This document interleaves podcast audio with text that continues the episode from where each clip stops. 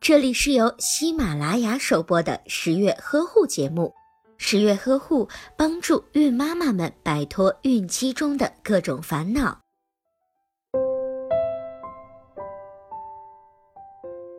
新生儿作为特殊的群体，需要爸爸妈妈细心的照料，就连喝水这样的小事也不能例外。婴幼儿出生时还没有说话的能力，所以还不能告诉新妈妈自己口渴了，这就全靠照看宝宝的人注意观察。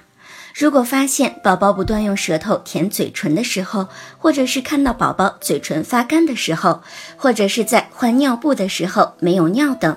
这些现象都是表示宝宝需要喝水了。新妈妈可以多注意培养宝宝的饮水习惯，通常在两次喂奶或者是喂食之间，或者是在室外时间太久，洗完澡或者是在宝宝睡醒后，晚上睡觉前都需要给宝宝喝水。